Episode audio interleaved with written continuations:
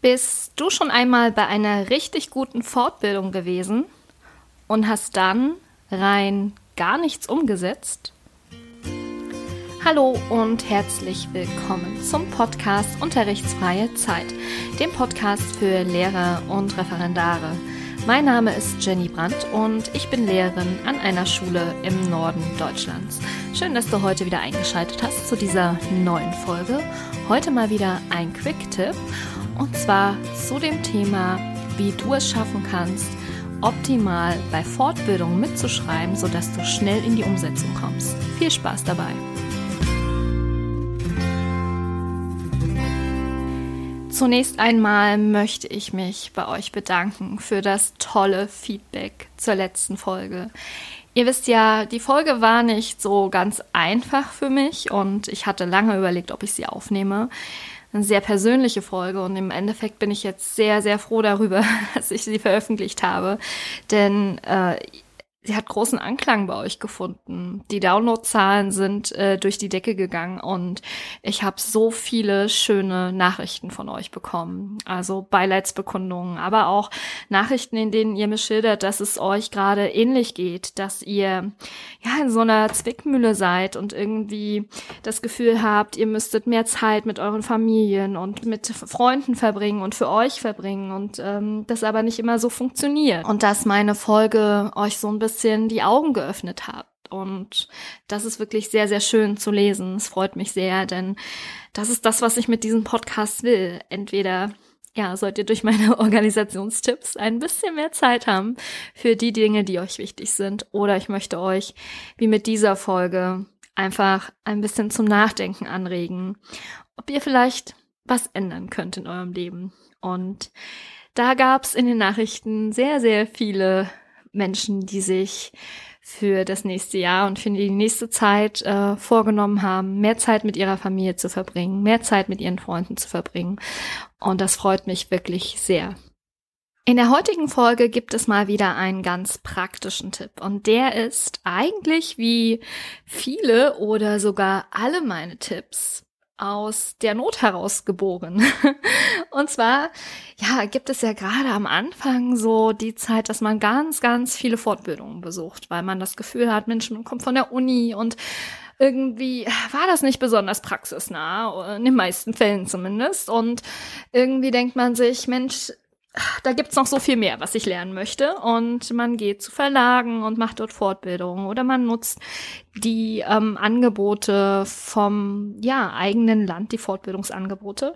Und das habe ich natürlich auch gemacht. Ich bin zu ganz, ganz vielen Fortbildungen gegangen und ja, habe dann fleißig mitgeschrieben und das, was äh, hängen geblieben ist und was ich wirklich umgesetzt habe, das war sehr, sehr wenig. Und dann sind diese Sachen immer in der Schublade verschwunden und im Endeffekt habe ich mich geärgert. Die sind mir dann irgendwann mal wieder in die Hände gefallen und dann dachte ich mir, na toll, irgendwie doch verschwendete Zeit, wenn du davon nichts umsetzt, obwohl gute Ideen dabei waren.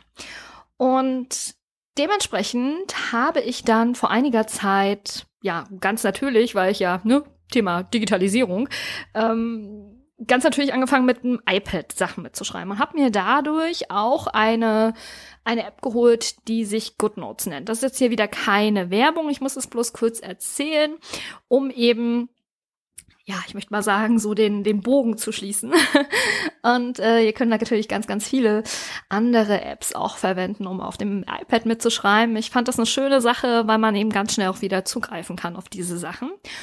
Und dann hat sich für mich lange die Frage gestellt, ja, wie muss denn eigentlich so eine Fortbildungsmitschrift aussehen, so dass ich das wirklich umsetze, so dass es effektiv ist, so dass ich wirklich nicht irgendeinen Schmarrn da stehen habe, der mir dann eigentlich doch nichts mehr nützt, sondern wirklich ja, ähm, dann, wenn ich nach Hause komme, bereit bin, die erste Sache in die Hand zu nehmen. Und ich bin, während ich bei GoodNotes Sachen mitgeschrieben habe und da gesucht habe nach Vorlagen, da gibt's ja viele Sachen, bin ich auf eine Vorlage gekommen, die mir sehr geholfen hat. Und die sah so aus, dass ich einfach auf der rechten Seite so eine Abhakliste hatte. Da hab ich gedacht, Mensch, eigentlich ist das doch perfekt. Ich habe also dann angefangen, diese Fortbildungsmitschriften immer auf die gleiche Art und Weise anzufertigen. Ich habe, ja klar, das Thema oben drüber geschrieben, manchmal auch noch das Datum, obwohl das dann irgendwie überhaupt keine Rolle mehr spielt. Und habe dann erstmal, ich würde fast sagen, ungefiltert, vielleicht nicht ganz ungefiltert, sondern schon hm, überlegt natürlich, was kann ich gebrauchen für meinen Unterricht, für mich, ne? Habe das erstmal auf die gesamte linke Seite geschrieben. Das ähm, ist sogar so ein bisschen mehr als zwei Drittel, wenn man das Blatt quer nimmt. Und habe da auch Wichtiges, was ich mir unbedingt merken wollte, was hervorhebenswert ist, klar mit einem Highlighter oder so versehen. Ne? Das ist jetzt auch keine große Überraschung und das ist jetzt auch nicht so das äh, überhaupt, was es ausmacht.